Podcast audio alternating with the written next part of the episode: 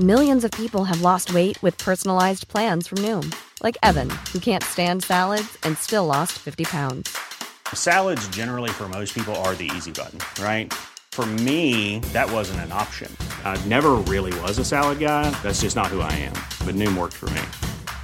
Get your personalized plan today at Noom.com. Real Noom user compensated to provide their story. In four weeks, the typical Noom user can expect to lose one to two pounds per week. Individual results may vary. Alex, te contaba que esta semana tuve, pues, anduve por Querétaro porque tuve que estar allá por cuestiones personales importantes. Pero estuve también al interior del hospital regional Hospital General Regional número uno allá en Querétaro del IMSS, en donde antes que nada tengo que reconocer, sí, la labor incansable y de verdad importantísima que están haciendo todo, todo el cuerpo que trabaja, el cuerpo de trabajadores que está laborando al, interior de los centros hospitalarios, desde doctores, doctoras, enfermeras, eh, enfermeros, el personal de limpieza, los administrativos, el policía, que es con quien tienes el primer contacto al, ingresar, la gente de los elementos de la Guardia Nacional, Alex, afuera de, de estos hospitales, hay el hospital que está como centro COVID únicamente, bueno, pues está resguardado y no, no hay paso para que ni siquiera al exterior puedas estar ahí. En este caso, el, regional número uno es un hospital híbrido en donde, pues bueno, están conviviendo, no de manera, obviamente, todo el tiempo, pero sí eh, están conviviendo todo el personal con pacientes COVID y con pacientes de otras enfermedades eh, igualmente graves. Eh, lo que me llamó la atención es que eh, los doctores y doctoras y todos ellos tienen no tienen todavía la protección necesaria que se requiere para estar de esta manera de un piso a otro piso, para dar atención a COVID y dar atención a, otros enfermos, para estar transitando de la manera en la que lo hacen y no lo hacen porque ellos quieran, sino porque lo tienen que hacer, porque es parte de su trabajo y porque tienen eh, como parte de sus responsabilidades es darle atención a todos y cada uno de los enfermos que ahí se encuentran. Eh, la verdad es que es una labor maratónica la que hacen ellos. Estuve escuchando más de una vez, no sabes, al principio, la primera vez que me sucedió. Eh, fue cuando llegué a este hospital y estaban llegando dos pacientes eh, COVID, llegan en estas cápsulas, ¿no? Que se han implementado para sus ingresos a los hospitales y llegan y hacen todo un protocolo importante de, de, seguridad sanitaria en donde, bueno, pues si llegan no puedes acercarte, evidentemente, estás alejado de ellos, ingresan al piso 3 de este nosocomio y tras este, esta ruta que hacen al interior, desde el exterior hasta el interior de, de ese hospital, hacen una sanitización de todo ese recorrido para que no puedes ingresar de manera inmediata, tienes que esperarte, hay que decirlo, hasta que, bueno, pues se recorran y se sanitice cada uno de los espacios en donde pasaron. Esto es importante porque se hace se cumple con todos los eh, pues lineamientos en materia sanitaria para evitar contagios en esta ruta. Sin embargo, bueno, pues, ¿qué pasa con los doctores, Alex, que tienen que estar transitando de un lado a otro o con las doctoras o la gente de limpieza, enfermeras, camilleros, quienes eh, tienen que estar haciendo curaciones y quienes están transitando cuando no tienen todavía el cuidado, la precaución, los, eh, la protección que se requiere? Lo hemos dicho aquí varias veces, es importante que las autoridades sanitarias ya cubran con estos requisitos. Sin embargo, pues eh, no, no han dado eh, todavía lo que se requiere y por lo pronto yo no sé, Alex, eh, qué pienses, pero creo que es importante también que quienes de repente tenemos enfermos y enfermas en estos lugares, pues hagamos también un poquito y sumemos un poquito con lo que podamos. ¿no? en mi caso tuve la oportunidad de, de, estar ahí con algunas enfermeras y enfermeros y nos platicaban, pues cuál es la situación. Ellos todavía tienen que comprar su protección. Creo que podemos, pues, sumar y de repente ayudarles en lo que podamos, en lo mínimo, a lo mejor un cubrebocas, a lo mejor este, cubrirnos incluso nosotros como se requiere para evitar la propagación después con nuestras familias, cuando vamos a ver a algún familiar enfermo.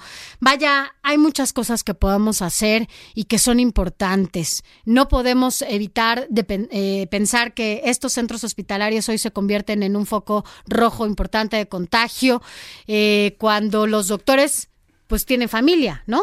Y su familia tienen amigos que de repente son con los que conviven en sus trabajos.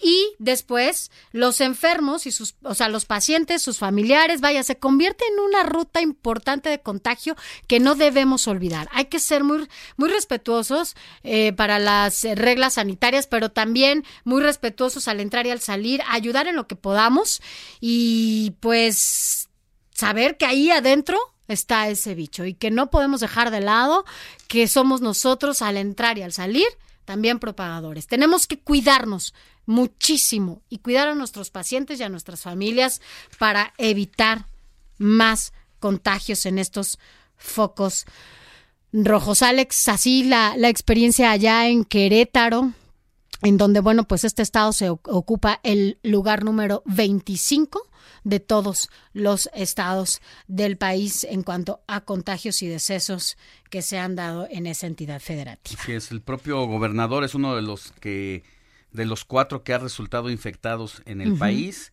y eh, el asunto es que las clínicas del Seguro Social, del ISTE, del INSABI, no tienen sus trabajadores el material suficiente, aunque se diga todas las mañaneras y todas las eh, conferencias vespertinas con el subsecretario, que ya les han llegado los insumos. La verdad es que no es así. Me consta también una prima mía que trabaja en la clínica del IMSS 25 Zaragoza, aquí en la Ciudad de México, resultó infectada del COVID y ya le están hablando por teléfono para que se reincorpore a trabajar.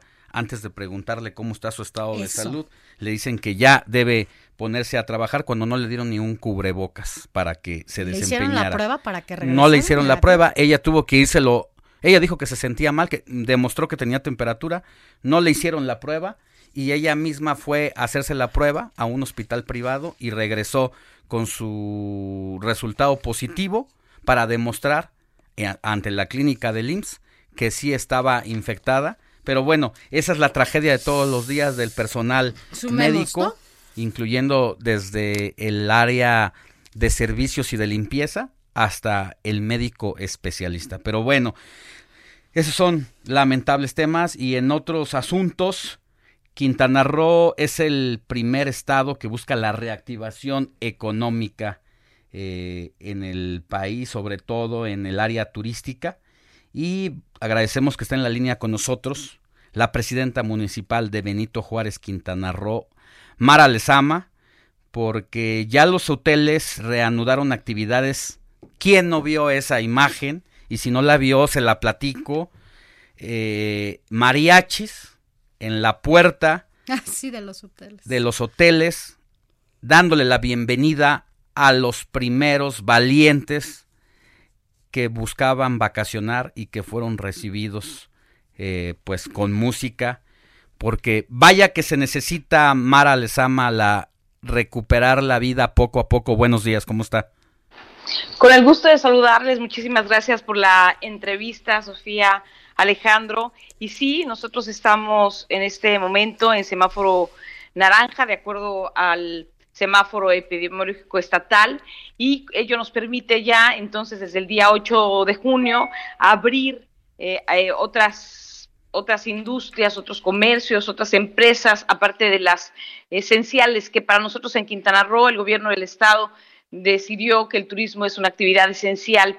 Entonces, eh, estamos en una recuperación de manera paulatina, coincido con ustedes, de manera sumamente ordenada, responsable y solidaria, que creo que son dos valores que debemos de abrazar el día de hoy, eh, que nos deja de más como un gran legado esta pandemia que todavía está ahí, que el virus está ahí, entonces tenemos que ser sumamente solidarios y sumamente responsables y con todas las medidas y todos los protocolos estamos ya en esta reactivación económica y evidentemente la industria turística como empresa esencial, como un rubro esencial, ha iniciado operaciones. Tenemos ya el día de hoy y vamos a ir de manera paulatina. Eh, 37 hoteles abiertos y poco a poco eh, se irán abriendo más, insisto y lo repito, con todos los protocolos de sanidad en, desde el aeropuerto, en las empresas turísticas que llevan a los turistas del aeropuerto al hotel o las eh, compañías arrendadoras de autos que también están cumpliendo con todos los protocolos y en los mismos centros de hospedaje. Así es. Yo estaba viendo esto que dice ahorita de las eh, protocolos que están siguiendo de, sanitarios, pues para proteger a la gente y demás. Incluso lo veía con Escaret, que es uno de los centros más importantes por allá. ¿Qué representa, Mara, este 30% de apertura para la reactivación económica? Eh, tenemos una estimación en cuanto a monto y en cuánto podría darse esta, pues ya, en esta semana que se reactivó la economía. ¿De, cuánta, de cuántos trabajos estamos hablando? Mira, eh, lo que pasa es que la reactivación económica va a un 30% apenas, es decir, los hoteles eh, tienen la posibilidad de tener huéspedes hasta un 30%. Lo cierto es que no tienen este 30%, más o menos para que nos demos una idea de la cantidad eh, que se ha perdido y cómo tendremos que ir de manera gradual, que nos va a llevar un tiempo. Aquí en, en el municipio de Benito Juárez tenemos el Aeropuerto Internacional de Cancún. Más o menos tuvimos el año pasado 25.6 millones de pasajeros que, que, estuvieron en ese aeropuerto y teníamos un promedio en temporada alta de 580 eh, vuelos o eh, movimientos, operaciones que se hacían al día. Eh, tuvimos días de 20 operaciones, 30 operaciones y el primer día de reactivación del aeropuerto ya tuvimos 56 operaciones. No quiere decir que todos los vuelos lleguen llenos, pero tuvimos ya 17 eh, movimientos nacionales, 11 internacionales entre, entre llegadas y salidas. Hablamos de 4.200 pasajeros más menos. Si bien es cierto es que a lo mejor eh, para las cifras a las que estamos acostumbrados no son halagadoras, pues es una es un es un inicio, es este dar el primer paso porque debemos de ser muy conscientes que así como estamos hoy en color naranja en el semáforo, podemos ir hacia atrás, entonces tenemos que ser sumamente cuidadosos, tanto para los colaboradores que trabajan en la industria turística y en todas las industrias que trabajen, como para los, los turistas. Así que pues vamos a ir trabajando para recuperar, para tener eh, más vuelos, para que la gente venga, disfrute de este paraíso, que es un, un lugar maravilloso. Y estamos trabajando también muy de cerca con los hoteles y con el aeropuerto para eh, que esta, este sello que tenemos que entrega la WTTC sea puesto en lugares como el aeropuerto para que le den más seguridad a los turistas. Mara, le agradecemos mucho que haya estado con nosotros y que tenga buen día. Les agradezco a ustedes, muchísimas gracias Sofía y Alejandro y que cuando pase esta pandemia me va a dar mucho gusto verlos aquí en Cancún. ya estaremos encantados. Hasta la próxima.